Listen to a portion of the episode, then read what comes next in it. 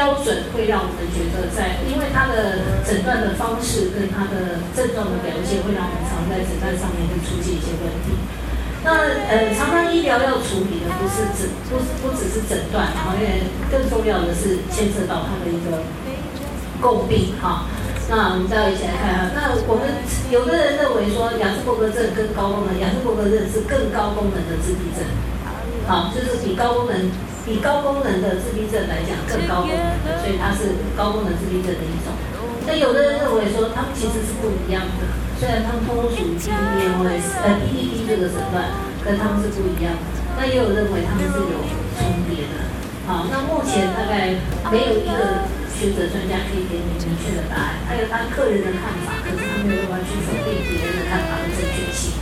好，那呃，诊断其实各方学者都说那好，那 Gilbert 他是一个比较，他是瑞典的一个非常有名的医生，那在欧洲欧洲国家里面是相当有地位的人，那他就比较强调说，雅斯伯格症的诊断应该从这么多的角度去看，好。那他就认为说，其实像这种呃这个社会互动上面，他其实比较在乎的是社社会互动还是在于这个社会情绪学习的一个理解，好，那呃表达出来的是不适切的一些社会行社会行为，好，情绪社会行为，好，那固着性，好，那这个就是我把它诊断成强迫症当中出出现的一个问题，啊，就是他们的固着性相当的高，哈，那语言。还是一样，好，就是这个大概都差不多了哈。那动作发发展，所以我们会碰到国小的雅思伯格症孩子，哈，国小我们有没有像我有一个很好的朋友，他的儿子是雅思伯格症，好，那实际上在学校吃了不少苦，因为老师不断的罚写，你看他写字太难看，好，那那你倒过来去看，说他的动作发展实际上是有困难的。那我们平常要求孩子写功课是为了什么？我们会跟他讲说，你这个字一定要写几遍，他就会问你为什么？那你会怎么说？练习，我为什么要练习？学会我已经会了。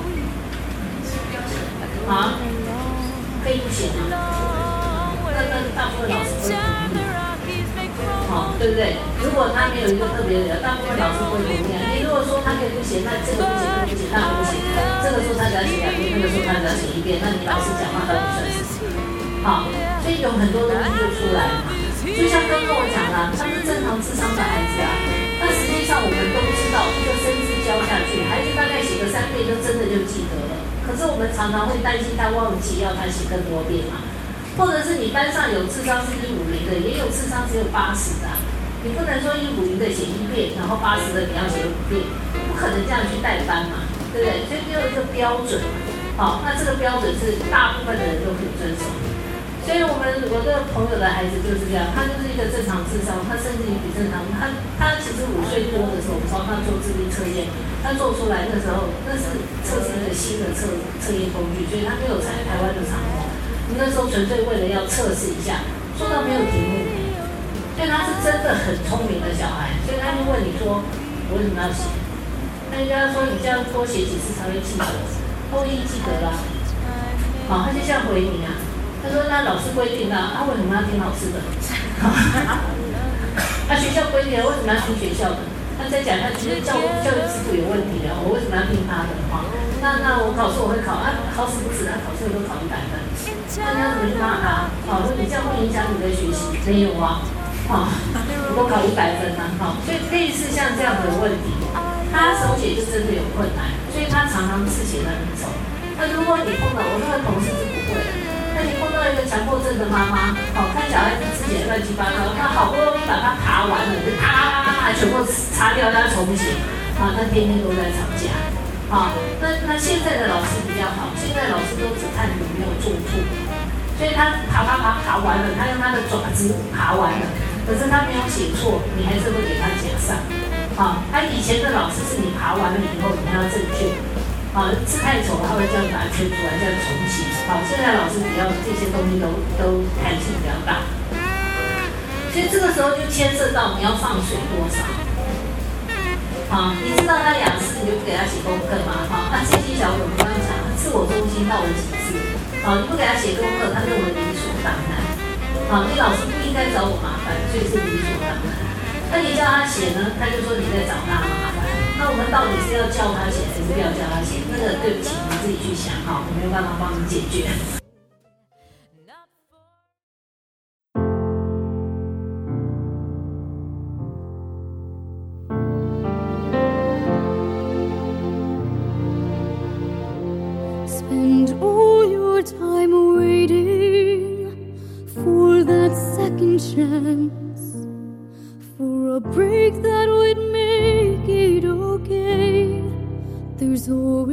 one reason to feel not good enough.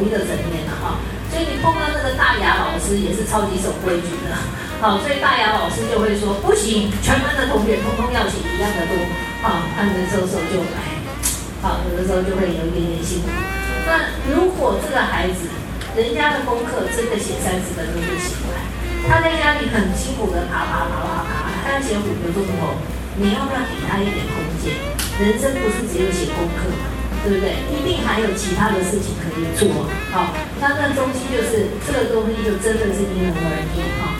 那雅思伯格症孩子最麻烦的就是那个态度。如果他是哭哭啼啼的，老师我真的写不完，我每天都写五个小时，我都没有快乐的日子可以过，你会同情他吗？对不对？那人就是这样子嘛。他偏偏我们这些雅思的孩子，他不会讲那么好听的话。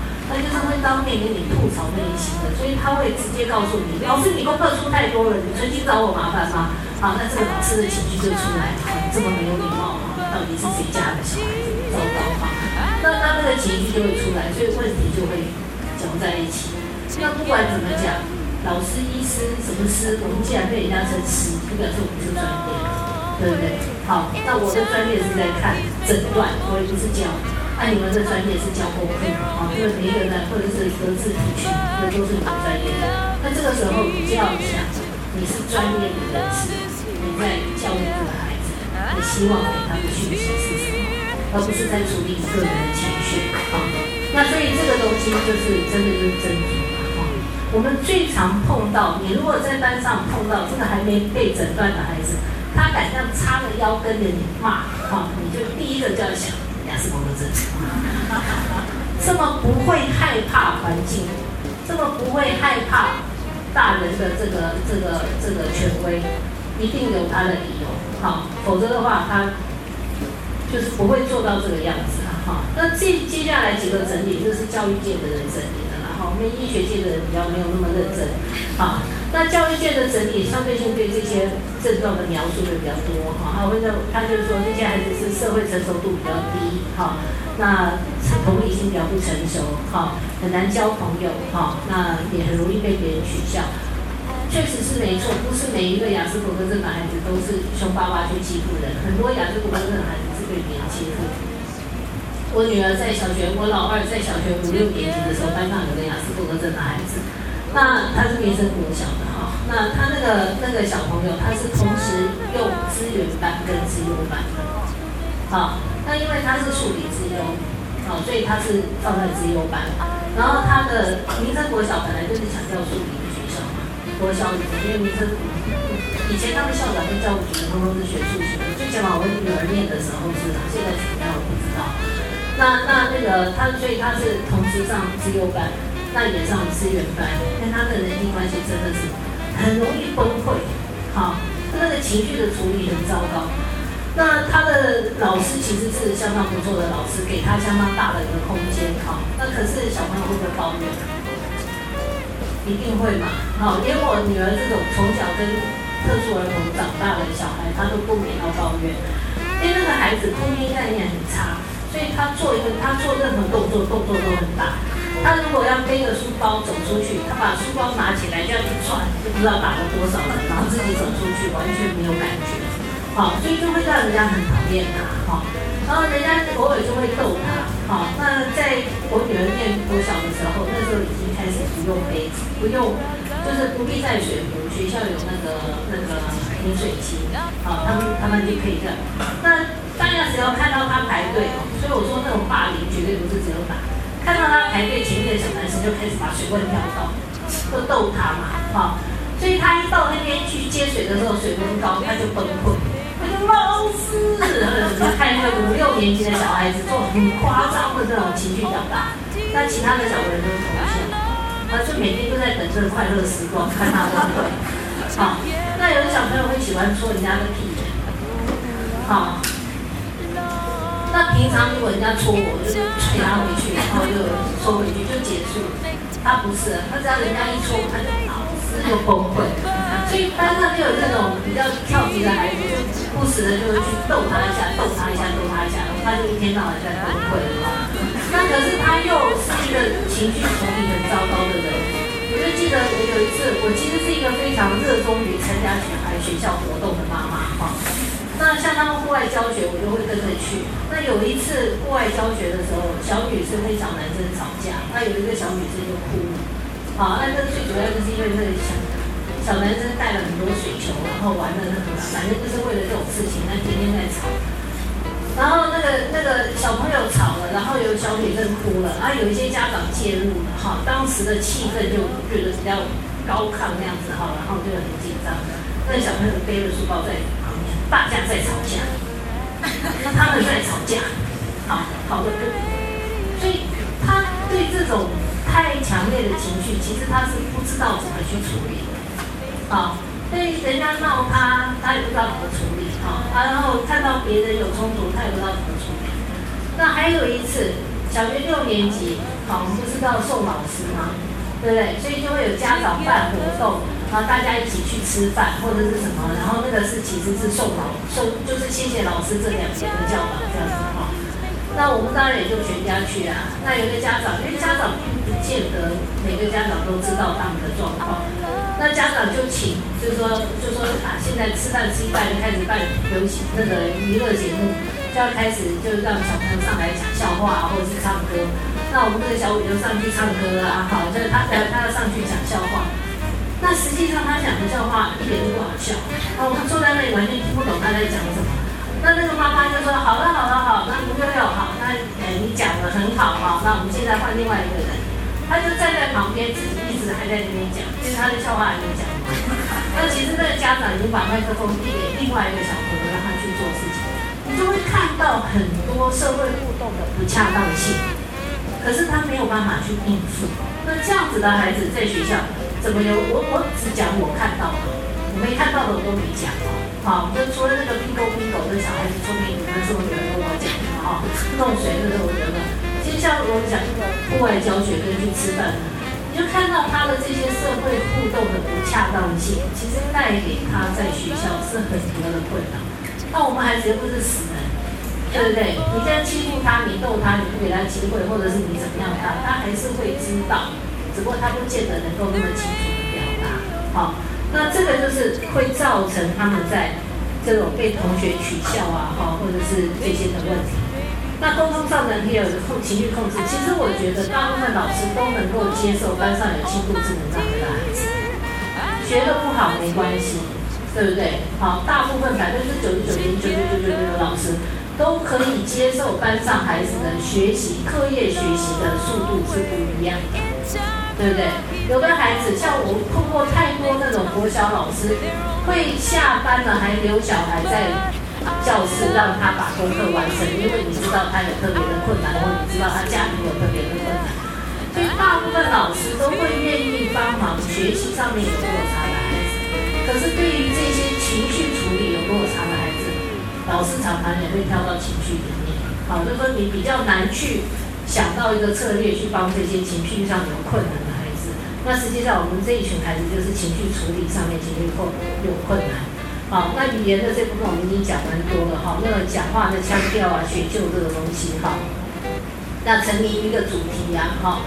所以有的时候像雅思的孩子，你让不同的老师去填问卷的时候，有的老师就认为他是天使，好，他是自然科的天使，因为他超级喜欢自然，所以在自然科他超级配合。好，他或者是他在哪一科他是天使，可是在另外一科他简直就是魔鬼，好，类似像这样哈。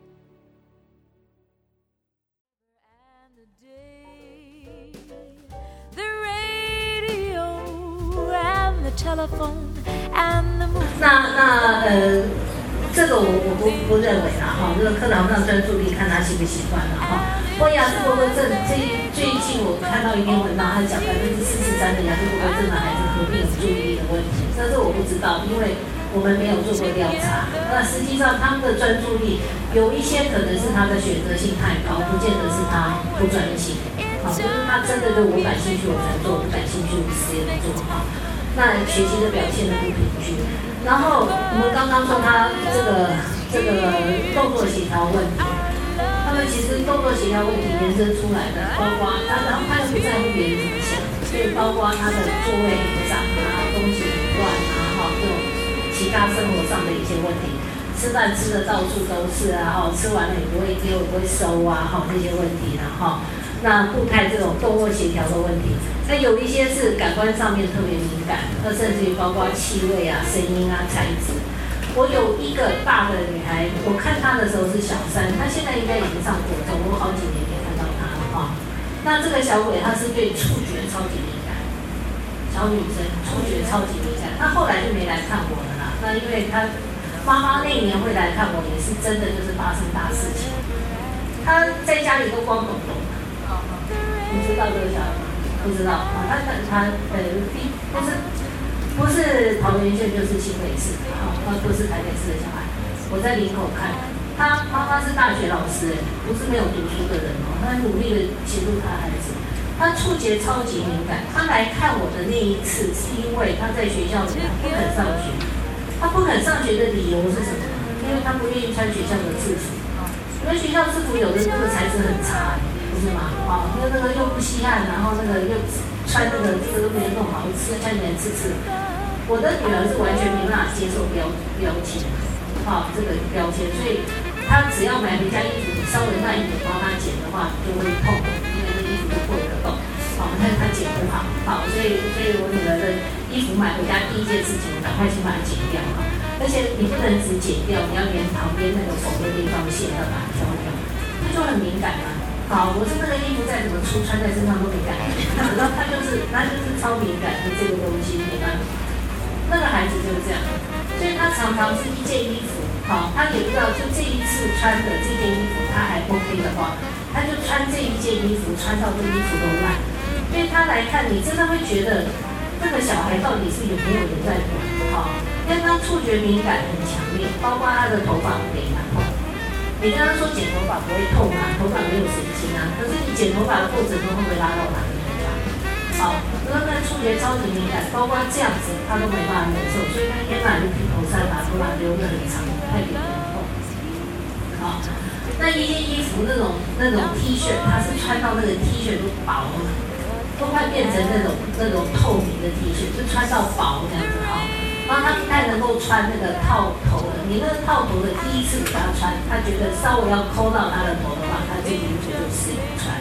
所以他妈妈在衣服给他之前，要先把那个领子这样，我们平常都怕领子被洗坏，对不对？好，那个套那个领子，要把它扯大，要让他第一次套下去的时候没有那种压缩的感觉，他就 OK 不穿。那来看我那一次，就是因为制服新的学期开始，那那个制服让他不舒服。他死也不肯穿，那那妈妈就跟他说，那其实现在学校要求穿制服时间也不多，就说他没关系啦，你就穿了，讲什么都没有用，用什么方法都没有用。最后来妈妈就跟学校老师说，那制服要穿。好，那那学校老师就跟他说，你把制服带来，我有办法让他穿。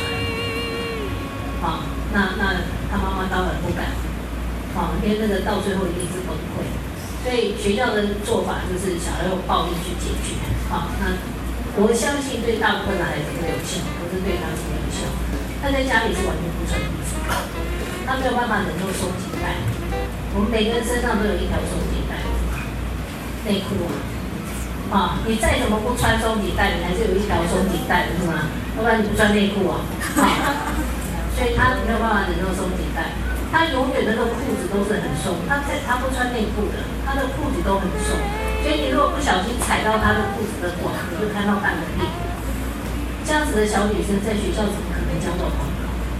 所以很辛苦嘛。可是那个那个不是她故意让她自己看起来这个样子，而是她的触觉敏感。她她自己的描述，那个不舒服的衣服就像针在扎她一样。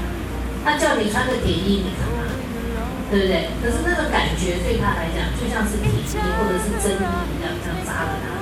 所以我觉得这些孩子不是存心要找麻烦给我可，是他真的有一些些生理上的一些特殊性，让他没有办法去处理这些问题。那他当然，他表现的方法可能夸张，可是他是真的不舒服。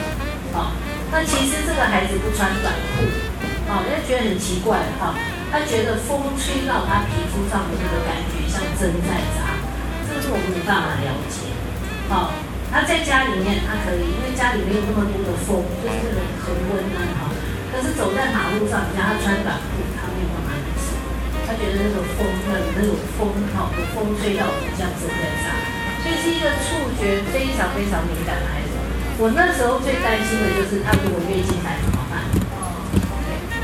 好，可是我我实际上我三年级看他，我给了他一些建议。好，我其实当时因为他是在林口孩子，我是当时建议他到林口其实去做那个溶膏机去解敏感。可是后来怎么样我就不知道。我再一次看到他的时候，实际上是在学校跟个案研讨会，在学校提出来，这个问题都还是一样。那时候小小学三年级是在诊所看到，呃，在医院看到，四年级在学校看到，后来就没看到。所以他后来怎么处理我不晓得。不过这种东西就是很辛苦嘛，哈，因为孩子是很辛苦，所以他会对某一些的这个这个感官上的东西，不管是味道啊、材质啊，哈，或触碰的感觉，会特别敏感，或者是特别钝。就像我讲那小朋友打遍了大家自己没感觉，哈，那也是有可能，哈。那可以，这都重复了嘛，哈，其实这些大概都重复了，哈。那语言的上面，你就会看到那个，我有一个小朋友还问我，他妈问我说要不要送他去。学相声，我就跟他说：“你拜托好不好？他的讲话已经够怪了，他还学相声，啊，更怪。”我我有一个小朋友，他一开口就像是那个外，就是就像中国大陆回来。那我们都知道，最起码在目前我们的文化，我们知道啊，你妈妈是中国人啊，那个其实某一个层面是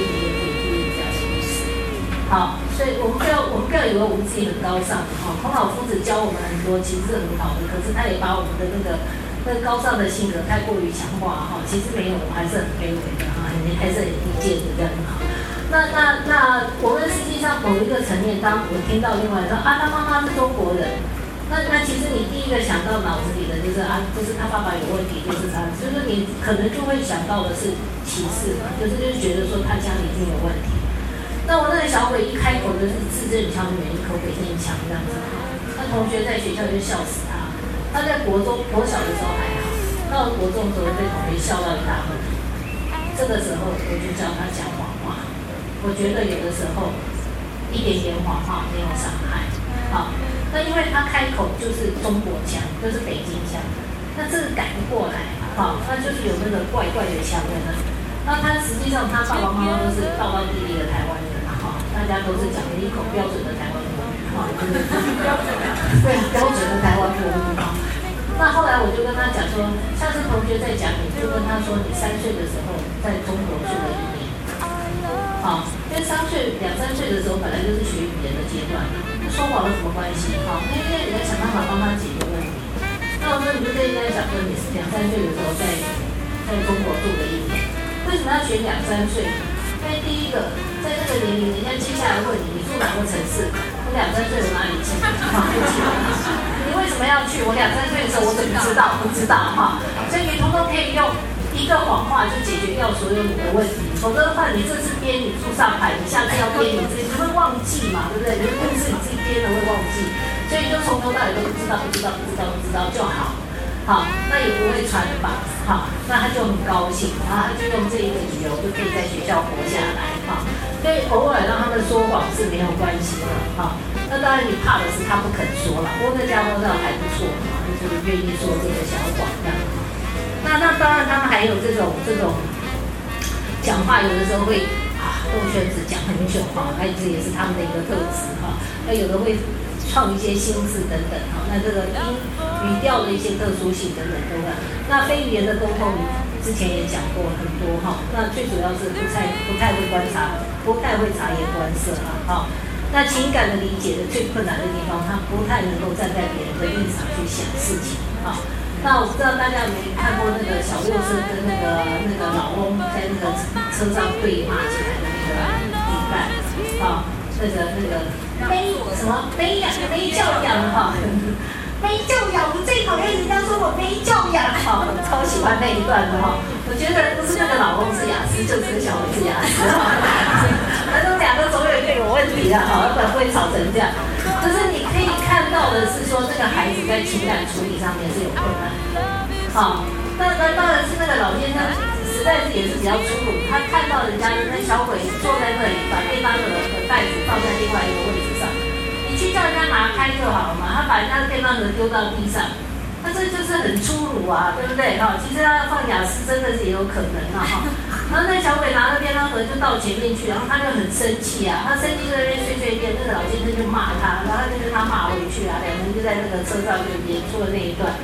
你们记得吗？记得了哈，记得那都印象深刻。不记得回去看一下。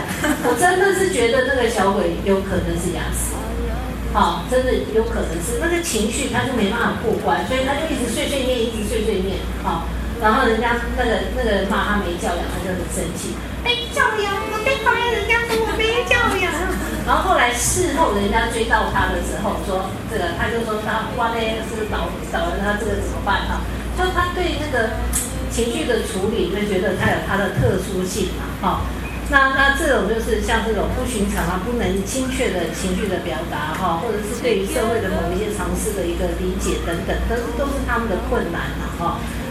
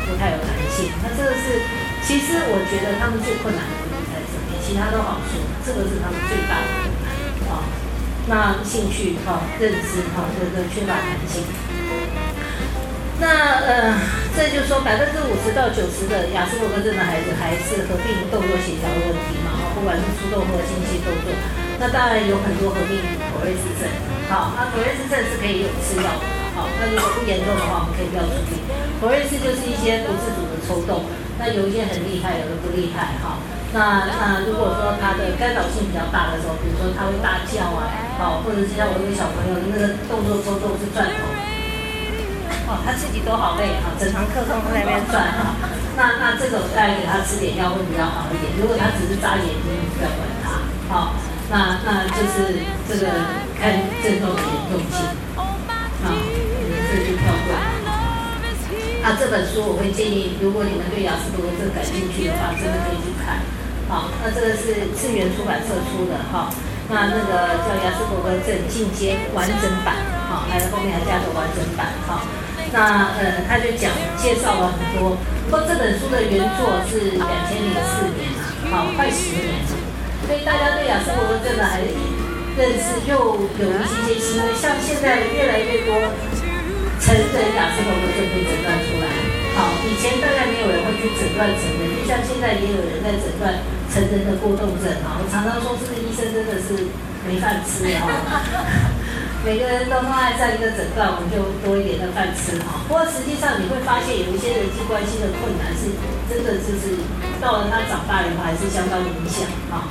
那那这本书里两千零四年书翻译的时候是两千零六嘛，所以有点历史，不过还是可以看。那就介绍什么是雅斯伯格症啊哈，他的人际互动的困难啊哈，那这包括他有些讲到这些霸凌啊哈，被欺负会欺负人家，他们也会欺负人家的啦。不要以为他们都是受害者，他们也会欺负人家。可是很多时候，他们其实是被欺负的那一群。好，那包括他的其他各个方面的能力的一个发展。好，那雅斯伯格症的孩子相对性是很有机会进步的。好，那尤其是很多雅思伯格症的孩子，因为他的钻研在某一个东西。好，那他对科学特别感兴趣，他电对电脑特别感兴趣。好，那他对某一些。六人行里面的那个那个研究那个那个呃恐龙的，没关系啦，那个是影片。其实有一些影片演这些，现在最近另外一个那个宅男行不行？宅男行不行？那个那个那个英文叫 Big Bang Theory，好，Big 大 Bang C A N G，好 Theory 理论，那个可以看，那个里面就把那个亚斯伯格症的那个。那个男主角就演，就演的就非常像雅斯伯格症，超级好看，你们笑到不行，你你就发现他们就是那个怪样子。可是他很有机会成为科学，好，就是他在这个专业里面他可以发扬光大，因为他非常的执着，好，就像我们戏剧可以有十样，啊，他说我们十样器具的时间，他全部放在一样上面，你就可以想象到他那个那个执着性，好。那这个给大家稍微看一下，我们就可以来问问题哈。那就是这是猫咪，猫咪呃，猫咪都爱耍自自闭，好像是这本书里面的哈。那就是它某一些特质，就是有一些小东西就可以让它忙上好几个小时哈。它可以一直重复一次又一次，就是认为每个猫咪都有自闭症哈。嗯，它也可以一次又一次做重复呃重复的做同样的事情哈。然后完全不会觉得疲倦，哈。那有些时候他有些事他每天一定要做，好，因为这样子才会让他安心，好。那实际上雅思的孩子很多是这样子，好，很多无意义的动作他一定要做一下，他才会觉得舒服，好。那他喜欢照依照惯例程序来做事情，好，所以事情没有照到，像我刚刚讲我女儿班上那个孩子。他不但书包会打到人家，哈，明明这个门这边有一个门，那边有一个门，他们站在这里这个门出去比较近，可是他一定要从那个门出去，类似像这样子的一些让人家没办法理解的一些执着性，哈。那呃，那对雅思伯格症，我们当然还是有一些些迷思了，哈，可能认为说雅思伯格症一定是高智商，不一定。好，可是我们都喜欢去讲那个有故事的那有故事情节的嘛，好，我跟你说这个小朋友是雅思伯格症，他智力收瘦，哈，没什么特殊性，哈，就绝对不会吸引你们像我讲那个主持的孩子是一样的嘛，对不对，哈？所以他大部分我们去看到的是他的优势，哈，那他优势有一些孩子自高自长，可是不是每一个都是，哈，那实际上我们有那智商七八十的小朋友也是有的，哈。那雅思伯格症的孩子都有暴力倾向，哈，因为我们都看到了台大校校门外那个外国人不是手被砍的那个事件，不知道大家记不记得？那这个我是只有我会记的，我讲给你听，你听听就好。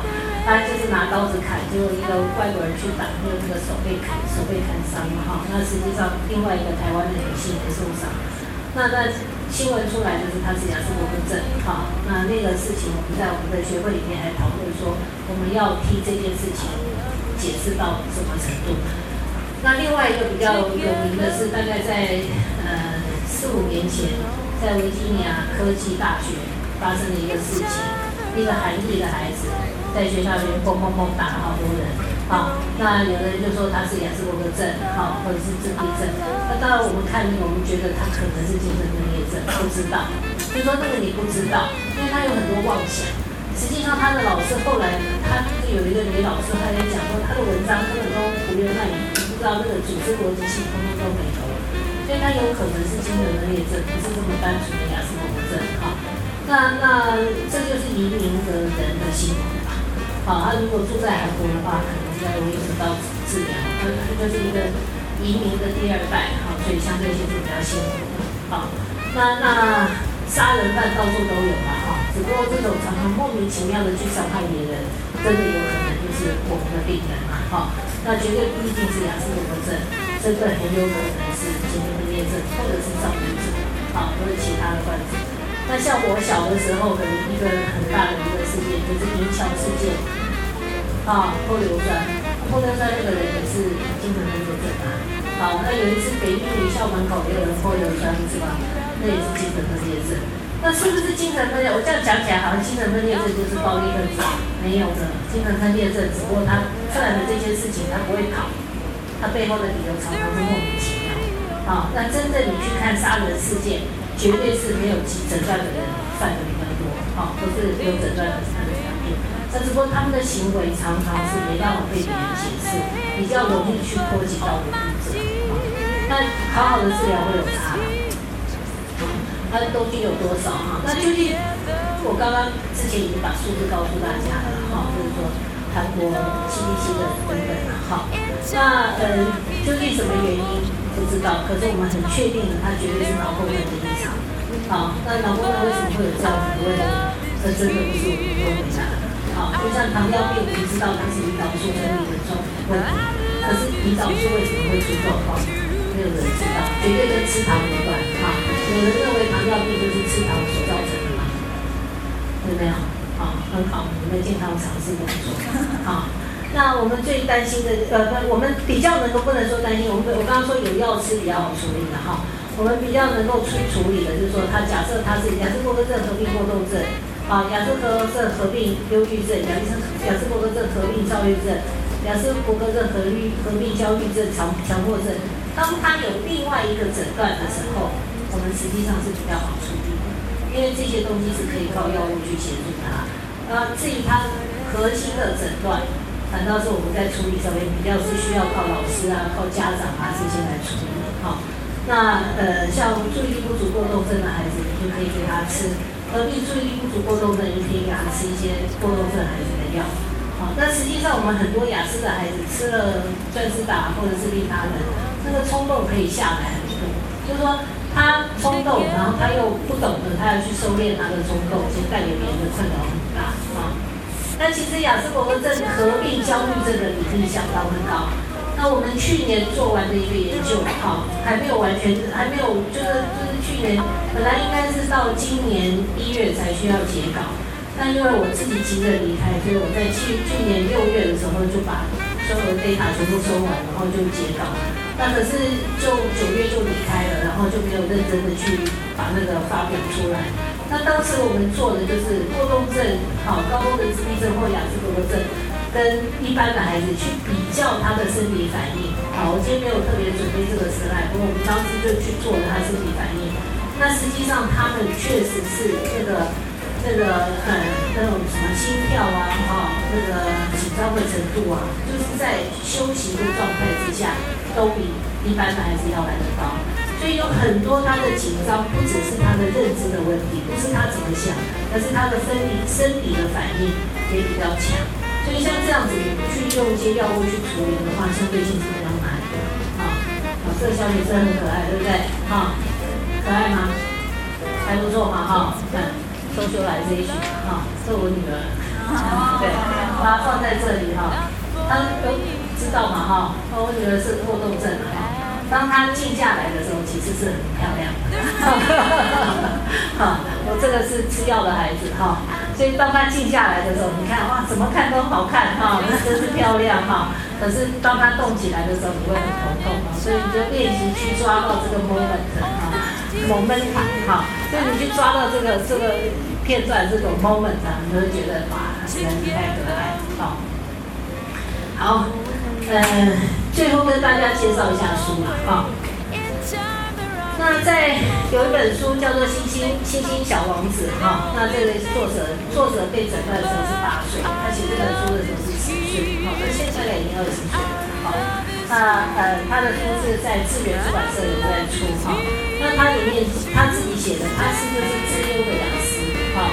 那他就说，与众不同的孩子不应该只只为了要与大家一样而被要求去做一些没有意义的事情，这是他个人观点，不代表我们认同嘛哈。因为他上学是一个相当大的问题，这个孩子上学跟吃东西，他只吃洋芋片。好，他可以只靠洋芋片过日子，他什么都不吃。哈，那翻译这本书的小女孩就说，她说她帮他书翻译完了以后，她说我可以了解他的辛苦，好，可以了解他的困难，可是我绝对不会要跟他做好，就他的自传写出来以后，给人家的感觉是，我绝对不会想要跟他做朋友。好，就是一个非常非常执着的一个小孩，他可以为了跟他妈妈下棋，然后他没有赢，因为很多雅思的孩子非常喜欢赢。好，他没有赢，他就崩溃，然后就闹得他妈妈不给他妈妈出门，好，一定要他妈妈再跟他玩一盘，好，不跟他玩他就一直闹。那很多小朋友这样乱闹，父母到最后的方法就是我不跟你玩了，不跟你玩可以吗？好，他觉得我就是你一定要赢，我不能故意输给你，然后每次都故意输给你，那就这样，就我我心里会不平衡啊。另外一个就是说我输给你，他你如果故意输给他，被他知道，他也很生气。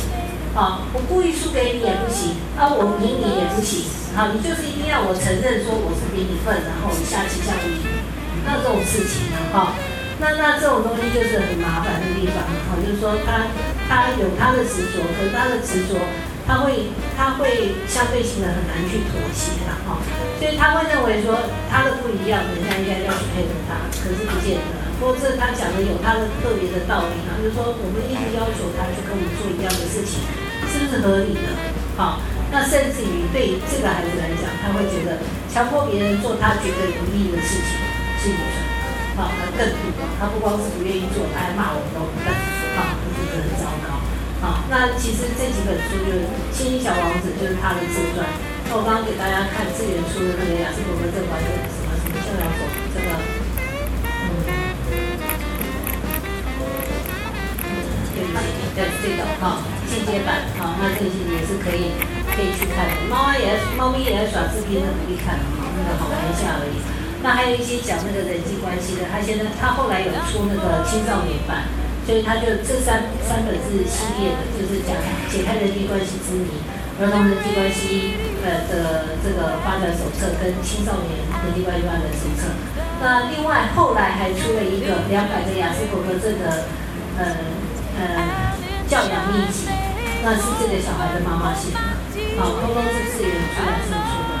那如果说大家对这个这一类的问题感兴趣的话，是可以去看。那有一些些网络嘛，好，那其实像这个台北市这个呃高功能自闭症，如果你上 Facebook 打高功能自闭症、雅思伯格症，可以查的，就是看到几个相当相当很认真去维持那个。脸书的家长，好，那里面提供的资料非常非常的多，好，那那甚至你们可以在上面留言，我真的觉得很困难。那这边的。金会里面有那个北部跟南部的家长团体，那这两个网络都非常的活跃，啊，所以大家都可以去看。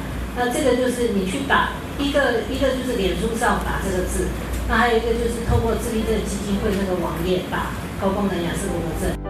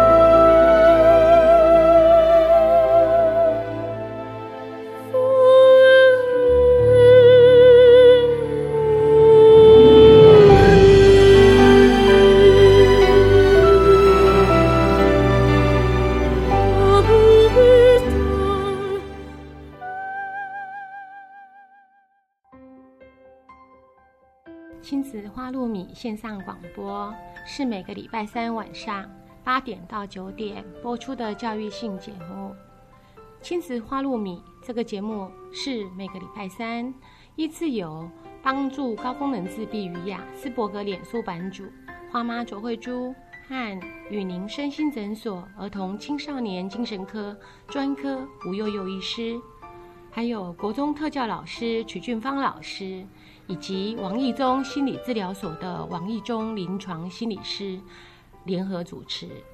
这个节目是从家长、医师、特殊教育老师、心理师的角度来探讨就医、就学、就养、就业的教育性节目。欢迎您的收听，也欢迎您持续加入我们脸书粉丝页的讨论哦。